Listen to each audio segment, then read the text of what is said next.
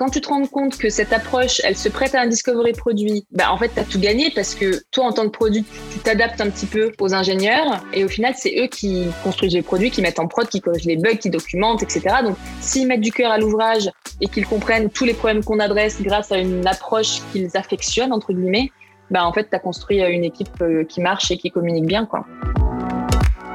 Déjà, on a fait plusieurs erreurs. Donc, la première erreur, ça a été de, de gribouiller euh, sur euh, des, euh, des paperboards et de photographier à la fin de la session avec un téléphone. Au final, le lendemain, tu ouvres ton téléphone, tu zoomes sur ta photo, tu as perdu 50% de la matière puisque faut que tu reprennes un dessin que tu n'as pas forcément fait toi-même. En repassant sur tous les drafts, tu te dis, ah là là, mais entre le draft numéro 1 et le draft version 10, au final, on en a fait du chemin et on en a taclé des sujets et on en a traité des, use case métiers. Et au final, on a quand même plutôt bien avancé et c'est là que tu t'encourages toi-même en disant, OK, euh, là, là, on arrive à, à quelque chose, quoi. Hello à tous et bienvenue sur Product Squad, le podcast et la communauté des product managers. Je suis Axel Souria et ensemble, nous découvrons une semaine sur deux avec mes invités l'univers produit. On découvre à travers leur parcours et témoignages les clés pour mieux comprendre le métier de PM, ce qui fait un bon PM et la réussite d'un produit. Aujourd'hui, j'accueille Julie Chalubo, Product Lead chez Checkout.com.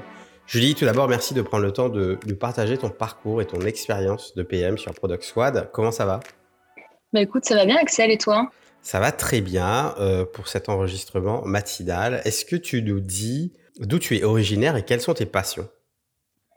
Euh, Oui, bien sûr. Euh, donc, je suis originaire de Marseille.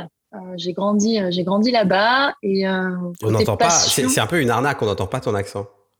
C'est un peu une arnaque, mais je crois que j'ai inconsciemment voulu le masquer quand je suis arrivée à Paris. Ah. Ce qui, avec le recul, m'embête un petit peu, mais, mais j'étais pas vraiment consciente du, du sujet quand, quand j'avais 20 ans. mais oui, oui, je suis originaire de Marseille et côté passion, j'adore voyager. Donc autant te dire que je m'éclate depuis euh, depuis un an, un an et demi. C'est clair. Et euh, j'aime bien lire. Je lis beaucoup. C'est ça fait partie de, de ma routine. Euh, de, de, je lis beaucoup de littérature.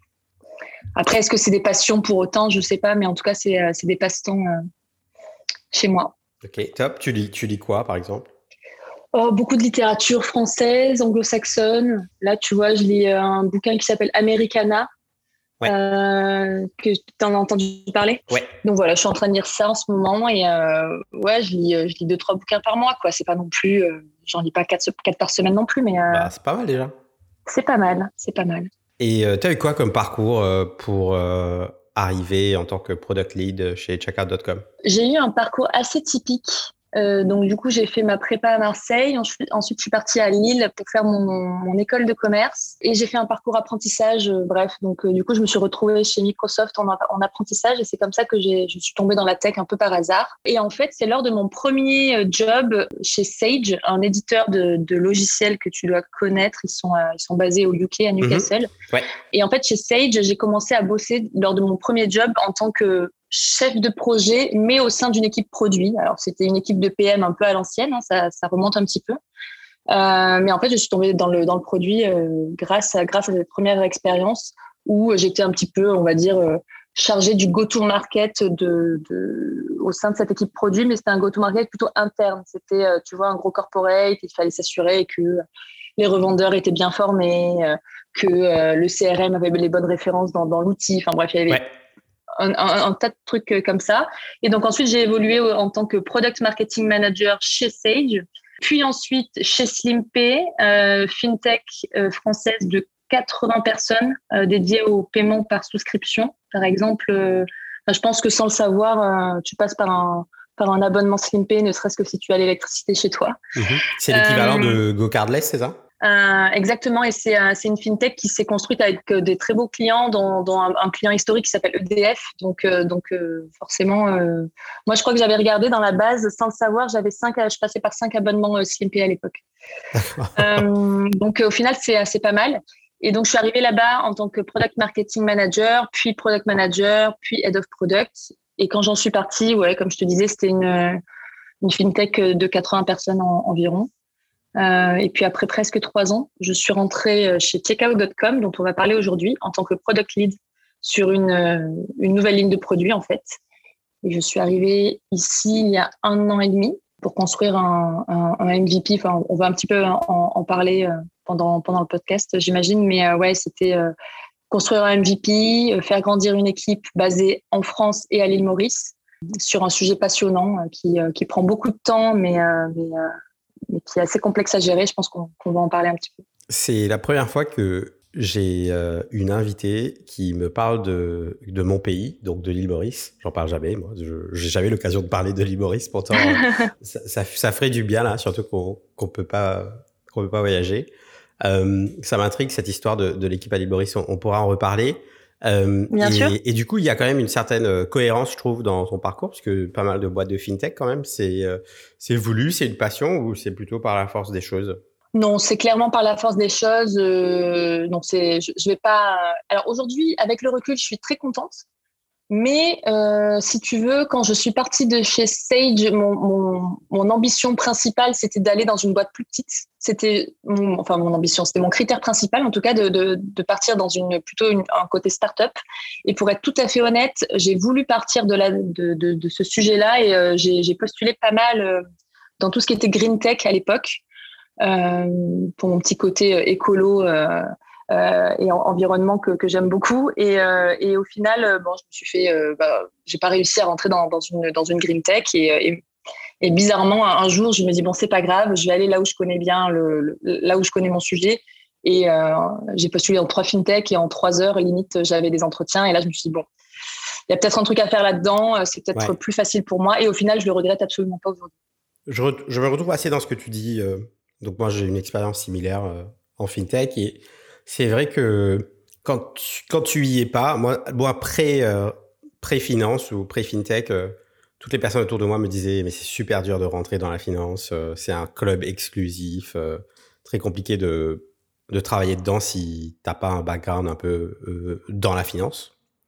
Et une fois que tu mets les pieds, puisque c'est un, c'est un petit monde, euh, c'est très, j'ai trouvé que c'était très très facile de retrouver du boulot derrière. Ouais, non, c'est un petit monde. On se connaît, on se connaît presque presque tous. enfin, surtout à Paris. À Londres, je pense que c'est un peu différent.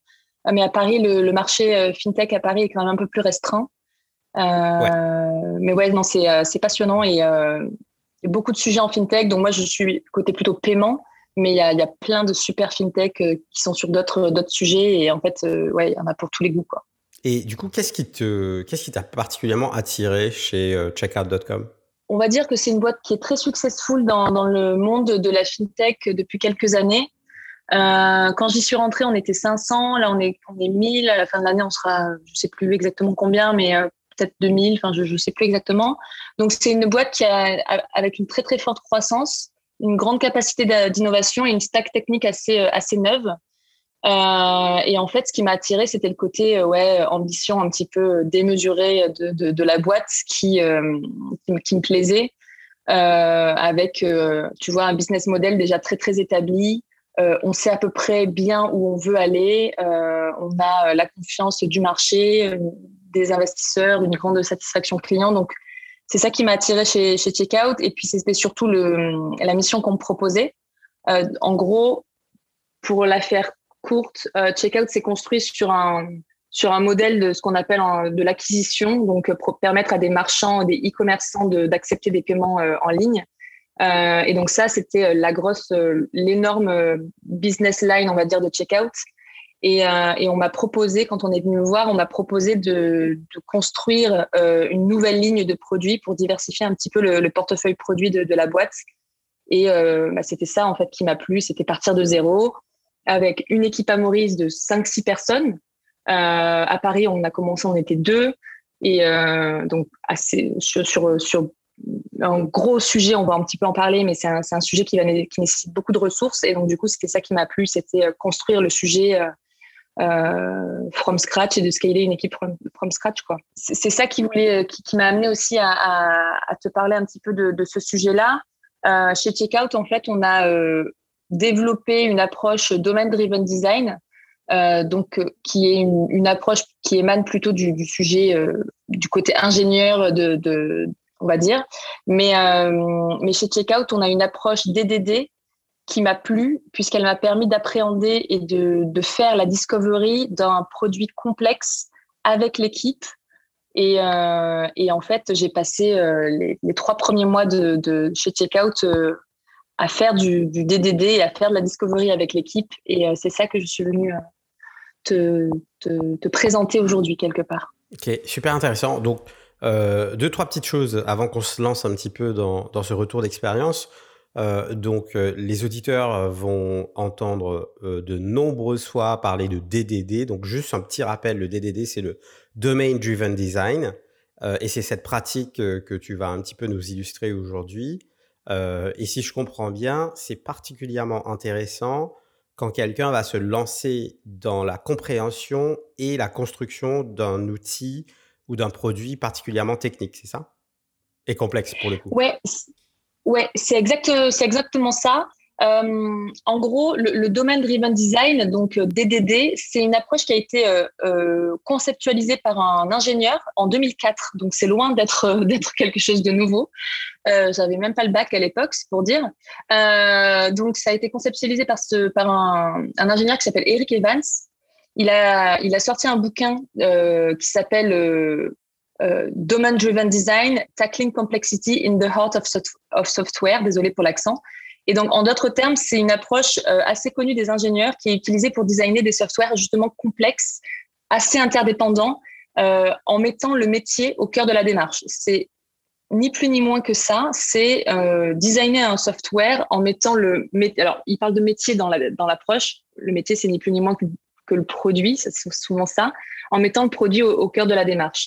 Et, et en fait, ce DDD nous a été amené par notre euh, tech gourou à l'époque, euh, qui, qui, était un, espèce de, enfin un espèce pas du tout, mais un, SVP engineering qui en fait euh, nous mentorait et nous coachait euh, dans, dans, nos, dans, nos débuts de quand on a construit l'équipe, on va dire. Et, euh, et donc, au début, euh, ouais, on, va commencer à conceptualiser la plateforme avec euh, du DDD. Ok, super. Euh, à ce moment-là, il y a un dev qui super excité, qui connaît le DDD par cœur, etc. Il me dit, tu vas voir, ça va être génial. Je t'envoie un lien Amazon pour que tu achètes le bouquin. Je clique sur Amazon, bouquin, 500 pages, qui s'adresse que à des ingénieurs. bon, là, j'ai compris que ça allait être compliqué pour moi de, de rentrer là-dedans. Comme ça, je me suis dit, où est-ce qu'ils veulent aller? J'étais un peu sceptique pour, pour être tout à fait honnête. Et euh, du coup, il me dit, le, le, dev en question, me dit pas de problème, je te trouve un document euh, un peu plus succinct, ça va le faire.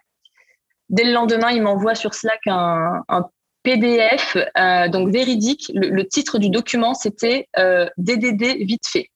Donc là, je me dis, c'est super, c'est en français, c'est vite fait, en deux minutes, euh, je vais tout comprendre. euh, bon, bien évidemment, erreur. C'est un PDF de 80 pages euh, qui parle. Euh, oui, bah, c'est bien. J'aime bien comment tu es, quand même passé de 500 pages à 80 pages. Oui, c'était finalement, c'était quand même assez, euh, assez bien résumé. C'était pas un one-pager, quoi. Ah ben non, ça c'était pas un one pager. Ça parlait d'architecture en couche, d'agrégats, d'objets valeurs. Enfin bref, j'étais vraiment dans, dans, mon élément. Euh, mais au final, bon bref, j'en rigole, mais j'ai lu ce, ce PDF. J'ai pas tout compris, hein, mais je l'ai lu. Et, euh, et, donc là, ce que j'aimerais euh, pouvoir partager avec toi aujourd'hui, c'est le DDD orienté produit, comme je le disais, à la base c'est quand même un, un, outil ou une approche plutôt conceptualisée pardon par des devs pour les devs pour tu vois euh, construire la même la meilleure architecture, euh, euh, trouver les, les, meilleurs patterns, etc. Donc là on va pas du tout se concentrer sur ce sujet-là, mais plus sur comment cette approche-là, sans vraiment le savoir au début, pour être honnête, euh, m'a été extrêmement utile pour découvrir notre, notre plateforme dans mes trois premiers mois de boulot chez, chez Checkout et comment euh, développeurs et produits euh, se sont assis ensemble pour modéliser une plateforme assez complexe. Quoi. Donc, en gros, comme je te disais, ma mission, c'était de lancer une nouvelle ligne de produits.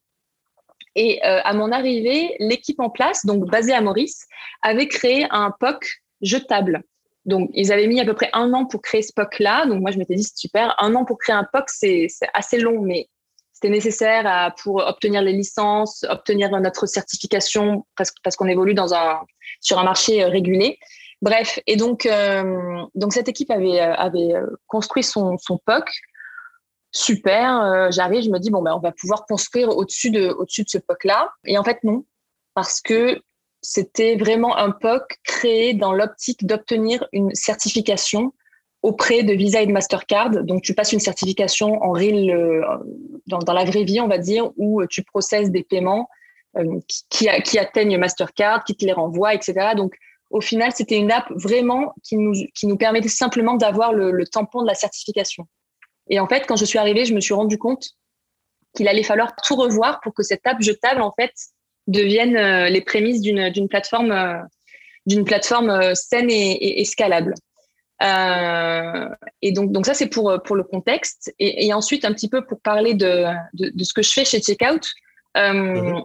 Je vais essayer de, rester le, plus simple possible. Je, sais que tu viens de la fintech, donc n'hésite pas à, expliciter un petit peu si, euh, je pars trop dans, les détails. Mais en gros, si je prends un exemple très concret, toi, Axel, tu vas par exemple ce matin à la boulangerie pour acheter une baguette de pain avec ta carte. Donc au final, quand tu vas faire ça, tu vas mettre ta carte en contact ou en contactless, peu importe, euh, tu vas mettre ta carte sur le terminal de paiement et tu vas voir écrit autorisation en cours, autorisation acceptée, paiement accepté. Et ce flow-là, pour Axel, ça prend euh, en gros 0,5 secondes, peut-être un peu plus selon la connexion euh, du, de la boulangerie, mais en gros, ça prend très très peu de temps. Je peux te dire que ça prend pas 0,5 secondes à la boulangerie. Hein. Euh, et, et, là, je prends juste un exemple de ce qu'on appelle quand tu payes avec ta carte, dire, ça s'appelle carte présente, mais au final, quand tu fais du paiement en ligne, c'est la même chose, mais, mais sans avoir le terminal de, paiement en face de toi. Mais au final, le flow dans le back-end, c'est à peu près la même chose. Et en gros, juste pour expliquer que donc quand tu payes cette fameuse baguette à la boulangerie, qui prend assez peu de temps, au final, tu vas voir la transaction qui vient du réseau, donc Mastercard par exemple, et qui est digérée de façon intelligible par une première squad. Ensuite, euh, cette transaction, elle va être contrôlée en termes de risque et de fraude par une deuxième squad. Puis, elle va être euh, vérifiée en termes de limite de dépenses, de contrôle sur la carte, etc., par une troisième squad. Ensuite, elle va être processée par une autre squad encore. Puis, une autre squad encore va euh, mettre à jour le solde du compte associé à la carte etc., etc. Et donc là, je, simplifie beaucoup le, le, flow.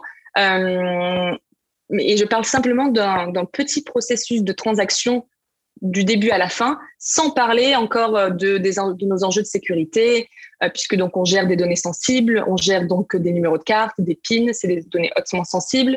et puis au-dessus de ça, tu vas avoir toutes les interfaces à gérer. Est-ce que tu proposes un, dashboard, un outil de back-office euh, quel type de notification tu envoies à ton client, est-ce que tu passes par une API, etc., euh, etc.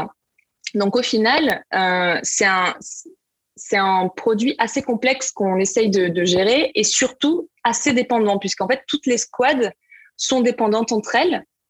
Et bien évidemment, tu rajoutes à ça la petite difficulté de on est une équipe entre guillemets distribuée sur deux pays, avec euh, trois heures de décalage l'hiver, deux heures l'été. C'est pas énorme, mais ça fait quand même son, son, petit effet. Et donc, du coup, voilà, ça rajoute, ça rajoute un petit peu de, de, de, complexité, quoi. Euh, donc, quand je suis arrivée, il y a eu un besoin de remettre un petit peu à plat l'existant, de comprendre voilà ce qui a été fait dans le POC, qu'est-ce qu'on peut réutiliser? Ah ben mince, on peut rien réutiliser du, COP, du POC, pardon, il va falloir qu'on recommence de, zéro. Euh, comprendre où on voulait aller, euh, pour quelles raisons, pour quel use case, etc., avec une énorme volonté de désiloter un petit peu les sujets.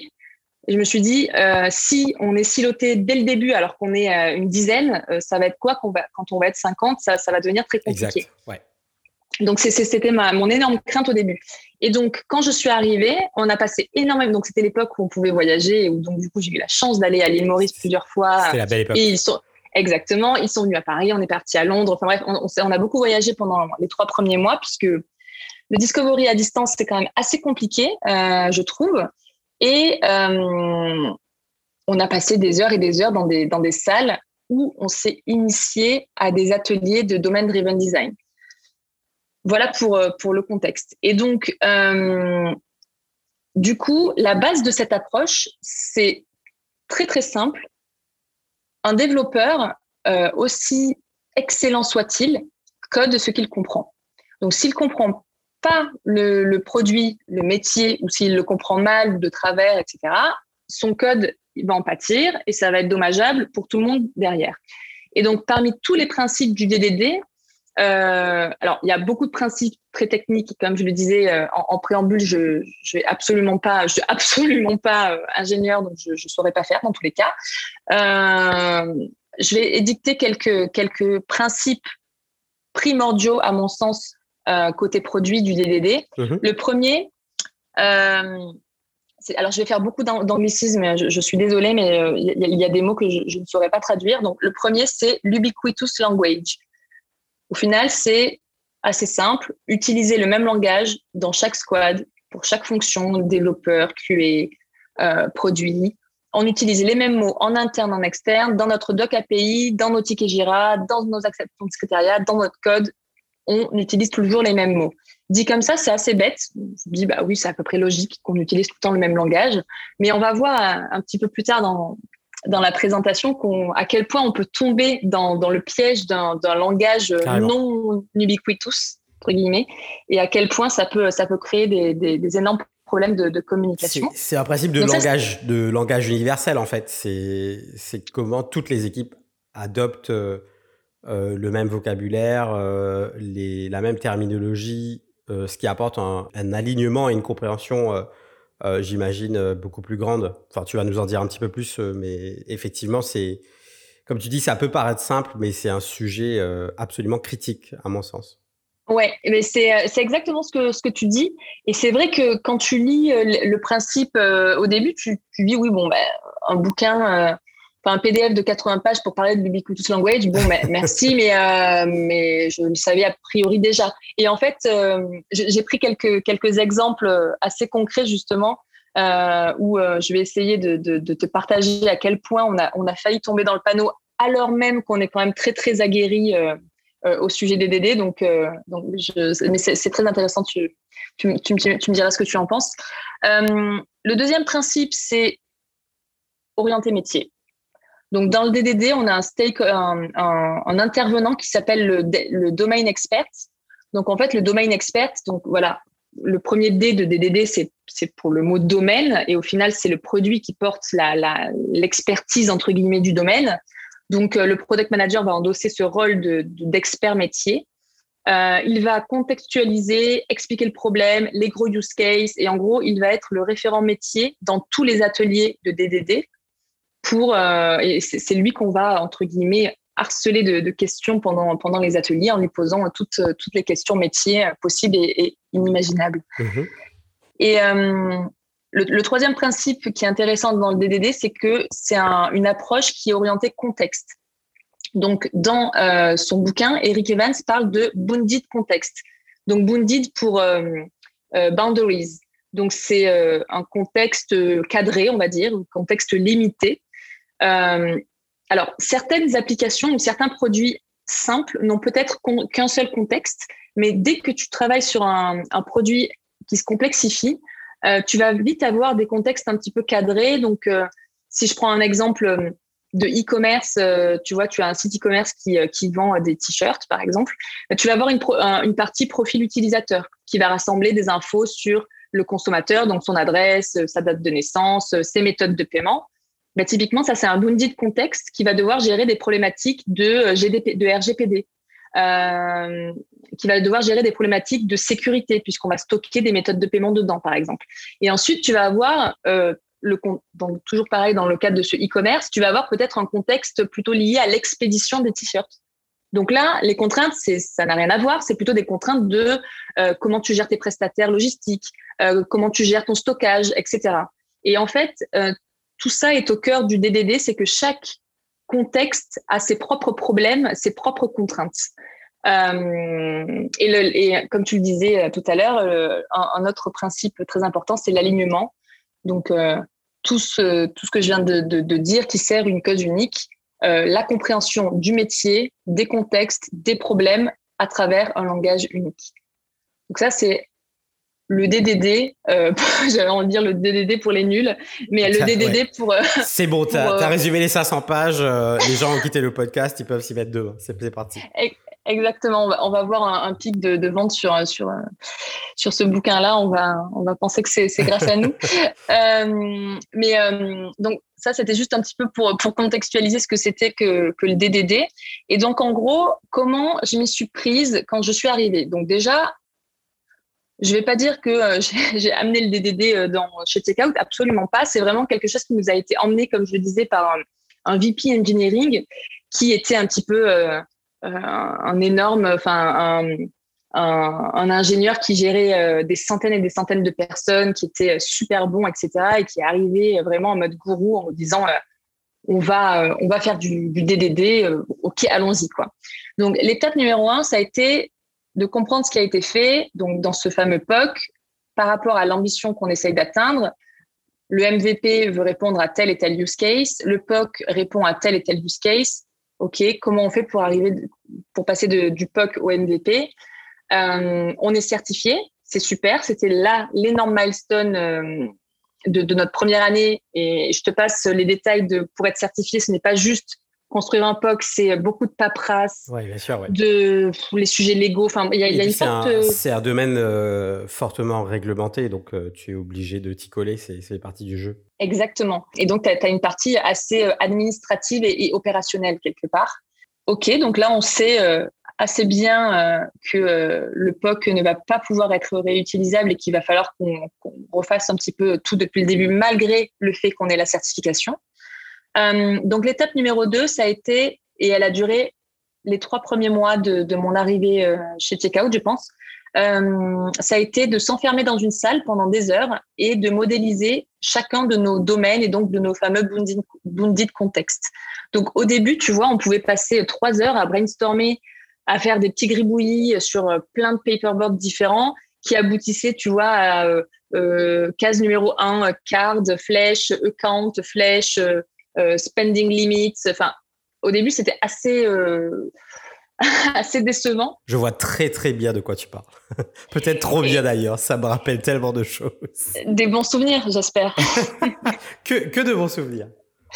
Et, et en fait, c'était marrant parce que pendant ce, tu sais, euh, tu manques pas, pas mal de, recul à, l'instant T quand tu fais les choses. Et parfois, on sortait d'un brainstorm qui durait trois heures et euh, je me disais, en trois heures, on a, on a fait trois cases avec euh, des flèches dans tous les sens, mais au final, on ne sait plus lire ce qu'on a fait.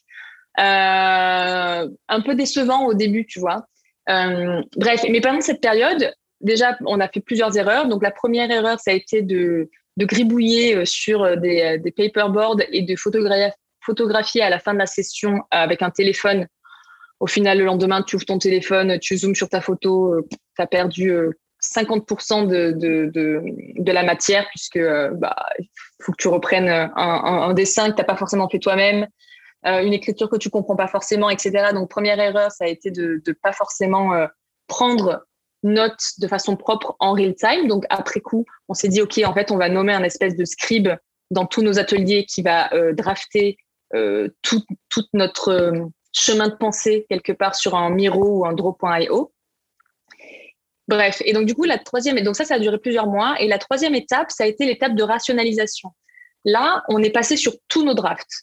On a revu tous nos dessins. Il y avait des, tonnes et des tonnes de fichiers. Et on a mis ensemble tous les sujets qui étaient proches et cohérents ensemble et qui, justement, répondaient à peu près aux mêmes contraintes et aux mêmes problématiques. Et en fait, c'est comme ça qu'on a créé, enfin, on a créé, on a rassemblé nos fameux euh, euh, contexte ensemble. Et donc, cette étape-là, pour le coup, alors que l'étape 2 était un peu décevante parce qu'on travaillait beaucoup et on avait l'impression au jour le jour d'avancer assez lentement, l'étape 3, c'était euh, euh, franchement la meilleure étape parce qu'en repassant sur tous les drafts, je te dis, ah là là, mais entre le draft numéro 1 et le draft euh, version 10, au final, on en a fait du chemin et on en a taclé des sujets et on en a traité des, des use case métiers. Et, au final, on a quand même plutôt bien avancé. Et c'est là que tu as un petit peu le, tu vois, le, tu t'encourages toi-même en disant, OK, euh, là, là, on arrive à, à quelque chose, quoi. Ouais. Et, euh, et au final, au bout de trois mois, on avait modélisé en DDD quasiment tous nos domaines et tous nos contextes. Euh, et il m'arrive encore aujourd'hui d'utiliser des schémas de DDD pour onboarder des nouvelles personnes dans l'équipe. Alors, c'est peut-être aussi parce que je n'ai pas de, toujours de documentation euh, euh, mise à jour euh, pour les onboarding, peut-être. Mais en tout cas, moi, j'adore utiliser nos schémas de DDD pour onboarder des gens parce que quand c'est bien fait, je trouve que ça raconte une histoire. Bon, après, j'étais là dès le début, donc peut-être que pour moi, c'est évident, alors qu'en fait, c'est peut-être moins compréhensible pour quelqu'un qui vient d'arriver, mais je trouve que c'est un, un deep dive euh, assez clair et précis pour, pour appréhender et comprendre la plateforme. Bah, je pense que s'il y a euh, une dimension dans ce que tu racontes, euh, moi je retrouve une dimension presque de facilitation graphique ou de, de, de, mapping visuel. Et je pense que ça aide beaucoup à expliquer un sujet. et effectivement, ça te permet de raconter une histoire là où peut-être si tu as juste un, un doc euh, sur une page dans Confluence ou un truc comme ça, c'est peut-être moins le cas. Alors, tu as tout à fait raison. Et aussi, la puissance de, de, cette approche-là, c'est qu'on s'est vraiment assis ensemble. Alors, attention, pendant trois mois, on n'a fait que ça. C'est-à-dire qu'on n'a pas du tout avancé sur le, sur le reste pendant trois mois. Mais on, on était tous dans une salle, on a identifié les problèmes, les use cases, les cas aux limites euh, je pense que tu, connais les devs, ils ont euh, le chic pour euh, tout de suite aller sur le edge case qui arrivera dans 12 ans et demi. On va faire tous les edge cases d'abord et ensuite on va faire le happy pass. Exactement. Et mais, au final, c'était super parce que tu, on a, on a discuté de, bon, bien évidemment des, des, des, use cases principaux, des fameux cas aux limites, d'un persona précis. on a refait les customer journey 10 fois, 20 fois on a restitué le problème de tel client, de tel client, etc. Et au final, ça prend énormément de temps.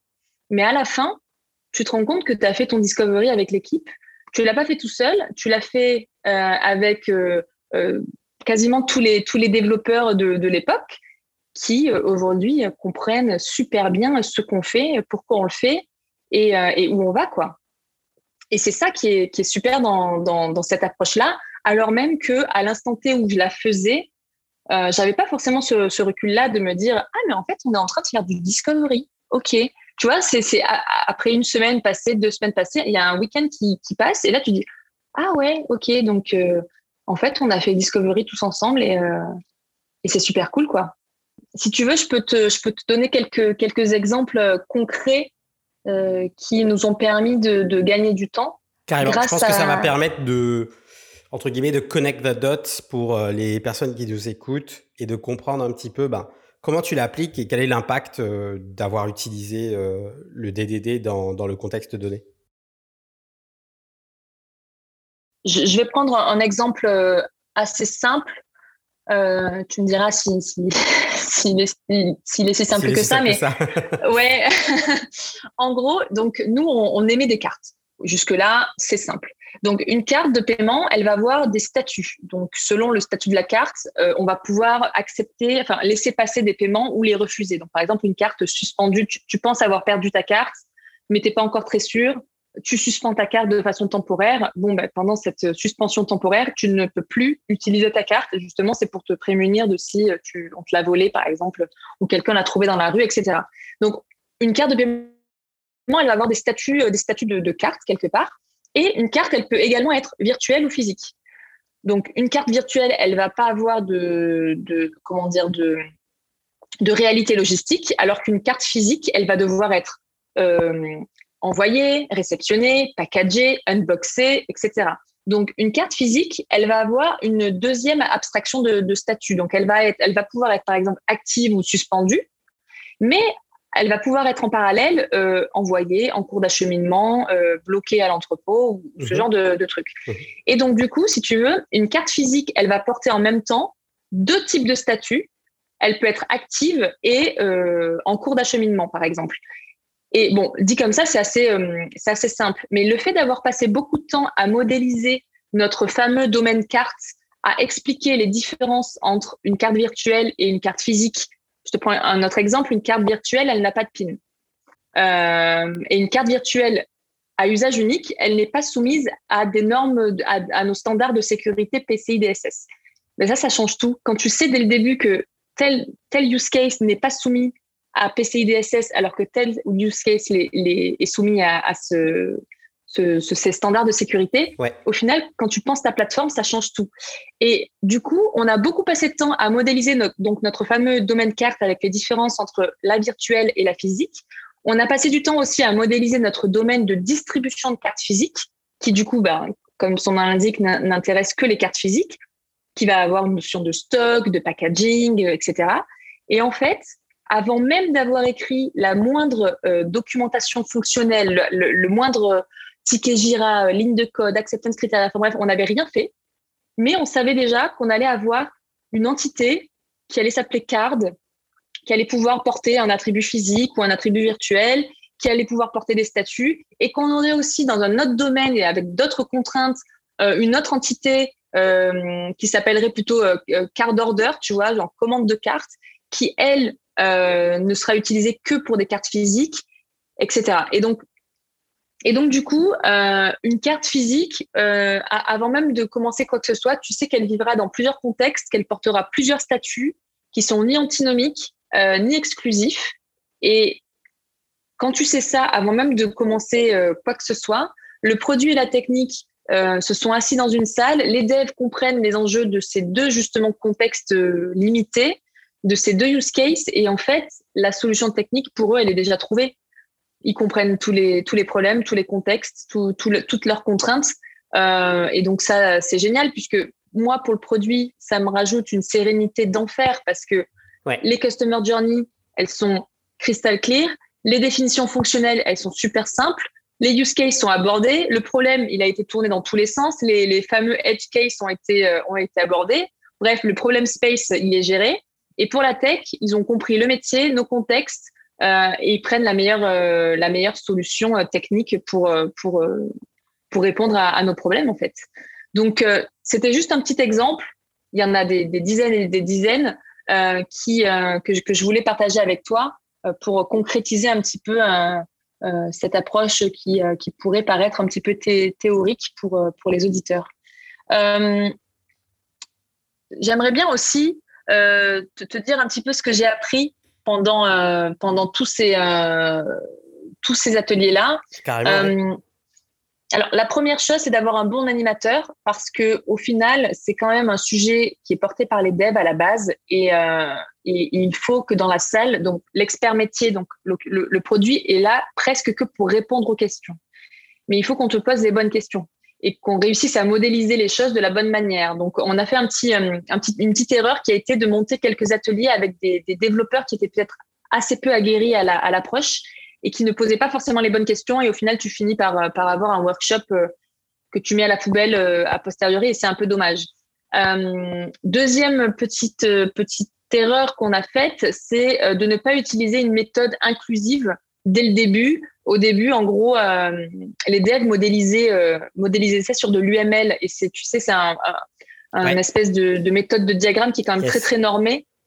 Moi, je suis pas très fan de, je suis pas très fan de l'UML. Je me souviens que quand, quand tu parles d'UML, je me souviens que quand j'étais à la fac, euh, j'avais des exercices, on avait des exos à faire. Il y avait euh, des exos de type utiliser euh, l'UML pour modéliser euh, le contexte qu'on vous a présenté dans l'exercice 2 et à chaque fois je me foirais. et tu n'utilisais pas la bonne flèche C'est horrible, c'était horrible. ouais. Donc ouais, donc en, gros l'UML pour expliquer un petit peu, c'est un sujet qui est c'est un, langage qui est très normé. Donc la flèche, selon la forme de la flèche, ça veut pas dire que c'est la même relation entre les deux. Euh, oui, one to many, many to many, tout ça. Exactement. Et, euh, et donc du coup, quand tu connais, quand t'as pas la légende ou en tout cas qu'on te donne la légende, mais qu'il y en a beaucoup trop, ben en fait euh, double peine pour les products parce que ben, on se fait porter par par des diagrammes qui ne veulent rien dire pour nous. Donc au final, pareil sur ça, on a un petit peu rollbacké et on est parti sur sur, euh, sur un, on va dire une, une façon de sketcher euh, nos drafts qui n'était pas du tout, euh, qui n'excluait pas ni, ni, le produit ni la tech quoi. Et on a tout chargé dans, dans un draw.io ou, ou dans un Confluence. Et, et en fait, moi, ce que j'ai adoré dans, dans, dans, dans, ça, dans ce qu'on a fait, c'est qu'on a réussi à utiliser une méthode qui vient du monde des développeurs pour discuter du métier et donc des use cases et ça a été dix fois plus impactant, efficace et fédérateur que euh, de pondre euh, tous les quarters euh, quatre slides de product scoping, product discovery, product strategy. je ne sais pas si toi, tu as déjà réussi à faire des slides qui, ont réussi à embarquer toute l'équipe de développement, euh, mais, euh, mais c'est souvent assez compliqué. C'est dur. Et donc, au final, tu te dis, OK, ils sont assez passionnés par une approche, mm-hmm. entre guillemets, tech. Toi, produit, c'est un peu compliqué, hein, le PDF de 80 pages, etc. C'était pas méga simple de rentrer dedans, mais avec un petit peu d'abnégation et de patience, entre guillemets, le, produit réussit à, s'y mettre. Et quand tu te rends compte que cette, cette approche, elle se prête à un discovery produit, euh, bah, en fait, tu as tout gagné parce que toi, en tant que produit, tu t'adaptes un petit peu aux ingénieurs. Et, euh, et au final, c'est eux qui, construisent les produits, qui mettent en prod, qui corrigent les bugs, qui documentent, etc. Donc, s'ils mettent du cœur à l'ouvrage et qu'ils comprennent tous les problèmes qu'on adresse grâce à une approche qu'ils affectionnent, entre guillemets, bah, en fait, tu as construit une équipe euh, qui marche et qui communique bien. Quoi. Je suis entièrement d'accord. Et puis là où ça a fonctionné pour moi, euh, notamment des présentations, des slides pour des devs, c'était justement quand on arrivait à leur montrer très très très concrètement comment on passait de la vision au code qu'ils allaient euh, écrire en fait. Et je me, souviens particulièrement d'un deck qu'on a construit dans, la dernière boîte où je bossais, euh, qui était un deck avec beaucoup de box diagrammes qui expliquait ben voilà comment faire ça étape par étape, euh, les modules, décomposer les modules en entités. Il y avait des, tu sais ce qu'on appelle des, des entity relationship diagrams. Enfin, il y avait plein de trucs comme ça. Euh, et en fait, ils ont besoin, euh, en tout cas dans la boîte où j'étais, ils avaient besoin de ça. Ils avaient besoin de voir comment tu transposes une vision produit dans leur, dans leur monde, dans leur univers. Exactement. Et c'est là où tu arrives à les embarquer. Exactement. Et c'est là où j'ai pu, euh, par le passé, un, petit peu être en difficulté. C'est pas simple, hein ouais, t'as raison. C'est pas simple du tout. Et, euh, et, là, en fait, voilà, je me suis dit, ah, mais en fait, c'était ça. Enfin, alors là, je parle du DDD, mais comme tu dis, euh, je pense qu'il y a plein d'autres exemples qui peuvent s'y prêter et d'autres approches ou méthodes ou frameworks. Mhm. Mais, mais ça a été super intéressant de, de, de le faire comme ça même si, encore une fois, le coût à l'entrée pour le produit est, est, un peu compliqué parce que voilà, c'est pas euh, c'est pas un article médium de trois minutes qui te fait comprendre le truc. Non, il faut passer un peu de temps pour euh, pour comprendre le, le, sujet. Et au final, pourquoi l'approche DDD est super utile pour le produit? Donc, comme je disais, c'est quand même un sujet qui vient beaucoup des devs. Mais au final, je pense que le produit gagnerait beaucoup à se mettre aussi au DDD parce que au final, quand tu fais ça, tu vois très très rapidement. Alors déjà, c'est utile pour le sujet organisation et structuration d'équipe. En faisant ça, tu vois très rapidement les contextes qui centralisent beaucoup de dépendances, qu'il va falloir peut-être plus euh, staffer que les autres. Euh, en gros, dans, le domaine driven design, tu as une espèce de hiérarchie. Alors, c'est pas bien de mettre ça comme une hiérarchie, mais tu as les core domains, donc les domaines cœur centraux, versus les supporting domains, qui sont peut-être plus les domaines, entre guillemets, périphériques, qui sont moins dans ton cœur de métier. Et bien, en fait, cette hiérarchie métier va tout de suite donner le ton à, à ta structuration d'équipe où tu vas avoir euh, tes domaines cœur sur lesquels il faut investir un max de ressources, peut-être mettre le paquet en termes de d'ambition, mhm. recruter les, personnes les plus seniors, etc. Et les domaines périphériques qui peuvent peut-être se contenter d'un prestataire ou d'être outsourcés euh, parce que c'est pas forcément justement notre notre cœur de métier. Et pourquoi je dis ça? J'ai souvent vu dans, dans mes expériences précédentes des organisations qui outsourcent les mauvais produits. Euh, souvent, outsourcer une équipe, c'est une question euh, de, de, directeur financier et peut-être de directeur technique. Mais pour moi, c'est une décision très product stratégie au final. Où est-ce que tu veux mettre ton expertise? Où est-ce que tu veux créer ton avantage concurrentiel? Où est-ce que tu acceptes d'avoir de la déperdition de connaissances? Et le DDD te, met facilement en lumière, en lumière ça. Nous, ça a été très clair de savoir à peu près par où on allait commencer. Est-ce qu'on allait peut-être comment dire, euh, sur quel domaine on allait passer par, par un sort partie, en tout cas au début, quoi. Ensuite, euh, très important aussi, le DDD pour la maintenance. D'un point de vue de maintenance, si tu travailles en DDD, le code, comme je disais, va raconter une histoire. Ça va être explicite, ubiquitous language. Ça va favoriser le dialogue entre tech et, produit. Et euh, au final, tu vas limiter la dette technique. Et ça, pour moi, c'est assez important je pense que le produit euh, doit être très sensible à la dette technique, car un PM qui évolue sur un produit endetté euh, ne va pas réussir à, faire du, bon travail, même si bien évidemment ce ne sera pas sa faute. Euh, et le DDD te permet de construire un, produit, tu vois, éclairé, en choisissant les meilleures solutions, la meilleure plateforme, etc. Et donc, c'est une approche assez puissante pour limiter la dette technique et les arbitrages un peu court-termistes. Et, et, et, je pense que la dette technique, pour moi, c'est pas un problème technique, c'est aussi un problème produit. Euh, car au final, un produit euh, avec beaucoup de dettes va paralyser l'innovation produit, euh, la maintenance sera compliquée, la moindre évolution aura des sizing monstrueux, la satisfaction client sera mauvaise, etc. Donc au final, pour moi, c'est important aussi que le produit soit, conscient de, la limitation, que limiter la dette technique est très très important. Et ensuite, ça a été utile pour le sujet principal qui, à mon sens, est, euh, est le critère euh, primordial de, de succès, euh, on a réussi à mettre en place un canal de communication entre produits et tech concernant la diffusion de connaissances. C'est la responsabilité du PM de promouvoir le partage de la connaissance dans l'équipe, de donner toutes les billes à l'équipe tech pour qu'il résolve, le, qu'il résolve pardon, les problèmes et prenne les meilleures décisions techniques. D'ailleurs, si le PM n'est pas l'expert de métier, c'est pas grave. Euh, son rôle, ça va être juste d'identifier le meilleur expert métier dans la boîte et, euh, et de, d'être le facilitateur dans la communication entre cet expert métier et l'équipe de développement. Mais au final, euh, ouais, ça a été, ça a été très très salvateur pour nous en tant qu'équipe.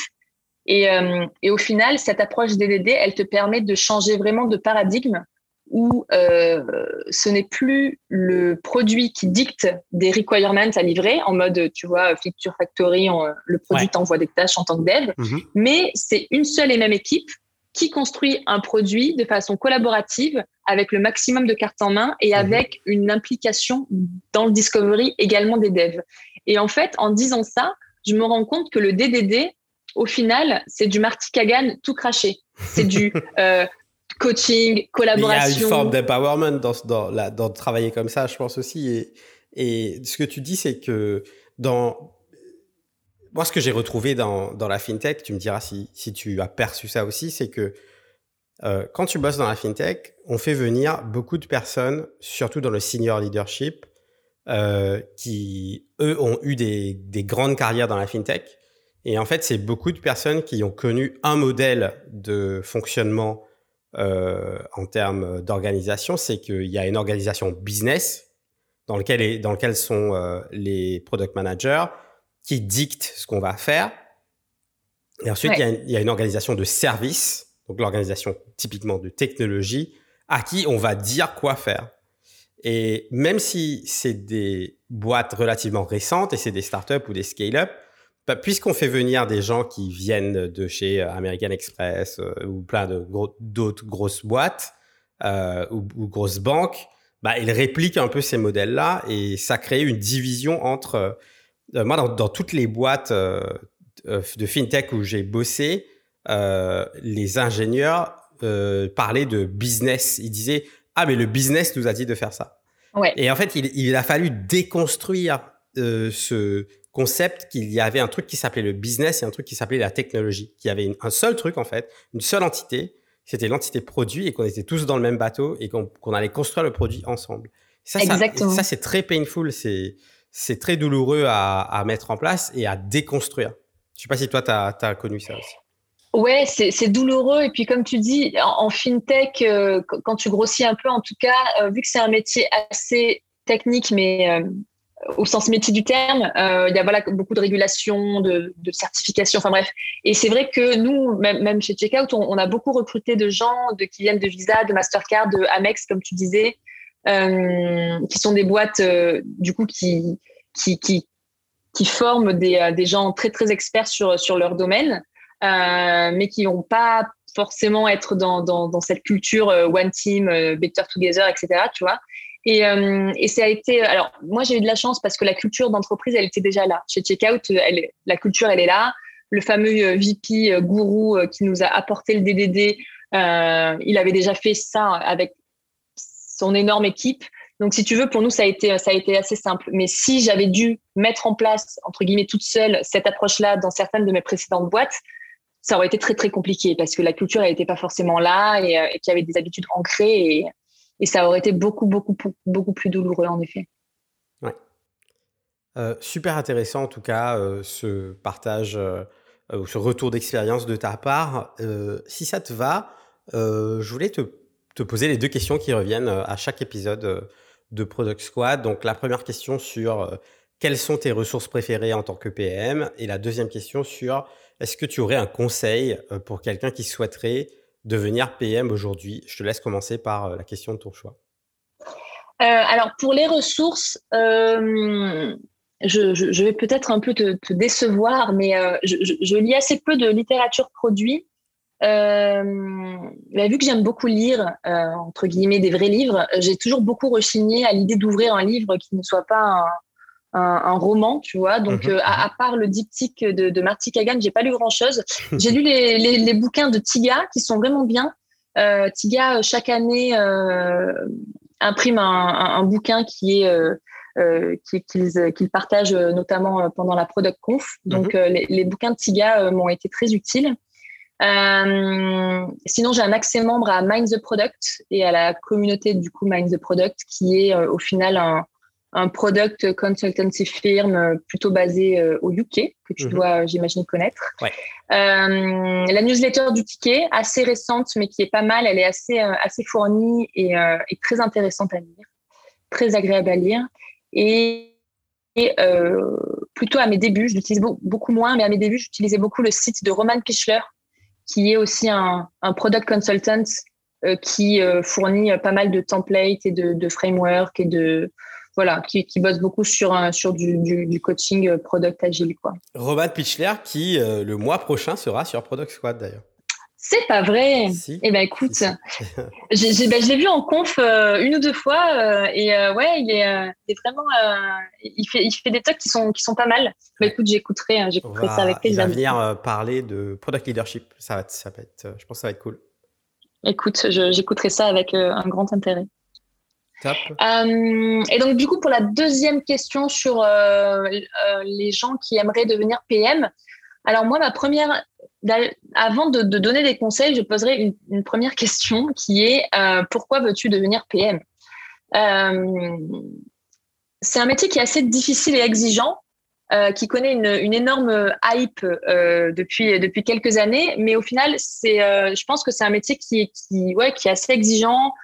Pour lesquels, pour lequel pardon, il faut, il faut montrer beaucoup de, de, de curiosité, d'être, de, de savoir euh, se tromper, euh, de savoir euh, être plein d'incertitudes, etc. Donc, donc c'est un métier qui, ouais, qui, qui est assez exigeant et, je demanderai d'abord à la personne pourquoi elle veut être PM et si c'est vraiment le, métier qui lui correspond. Se poser les, les, bonnes questions avant de, de, se lancer là-dedans. Et ensuite, mon conseil, ça serait de montrer beaucoup de curiosité et de peut-être, je pense qu'en tant que junior, on a tendance à se laisser un petit peu noyer par toutes les méthodos, les frameworks et justement la littérature produit qui est disponible aujourd'hui. C'est un, un, métier qui est assez bien documenté, euh, de plus en plus en tout cas. Euh, et donc du coup, je pense que pour certaines personnes qui débutent dans le, dans le produit, elles vont avoir tendance à se laisser noyer par, par tous ces, tous ces outils-là sans forcément y aller. Quoi. Donc moi, mon conseil, c'est allez-y. Euh, ne vous cachez pas euh, trop longtemps derrière, derrière des, templates et des frameworks. Euh, rentrez dans le vif du sujet, rentrez dans la pratique euh, commencer à faire et, euh, et à apprendre de, de, ce que vous êtes en train de faire. Quoi. Super, super intéressant. Écoute, merci beaucoup pour euh, ce partage aujourd'hui, ce retour d'expérience hyper concret sur, je pense, une problématique que rencontrent pas mal de product managers quand ils ou elles arrivent dans, dans un univers particulièrement technique sur un sujet particulièrement complexe. Donc, c'est peut-être un, une approche à, à tester. Est-ce que si les gens peuvent, euh, enfin si les gens veulent aller plus loin, pardon, ils, ou elles peuvent te contacter sur LinkedIn? Bien sûr, euh, Julie Chalumeau sur LinkedIn, je suis trouvable assez facilement, donc euh, bien sûr avec plaisir. Ok, super. Écoute, merci beaucoup encore pour ce partage et puis bah, je te souhaite une bonne continuation chez Checkout. Et puis, je ne sais pas, peut-être à une prochaine sur Product Squad? Ben écoute, merci à toi, Axel. C'était super cool ce, ce, podcast avec toi et avec plaisir euh, pour une prochaine. À plus, Julie. Merci beaucoup. À plus tard. Si tu es encore là, c'est que l'épisode t'a peut-être plu. Merci d'avoir écouté cet épisode. Tu peux dès à présent retrouver les show notes de l'épisode ainsi que les apprentissages de mes invités, mon analyse et les contenus supplémentaires sur www.productsquad.fr. Si tu as deux minutes, n'hésite pas à me laisser un avis ou un commentaire sur Apple Podcast ou ta plateforme d'écoute préférée. Cela m'aidera énormément à avancer. Merci encore et je te dis à très vite sur Product Squad.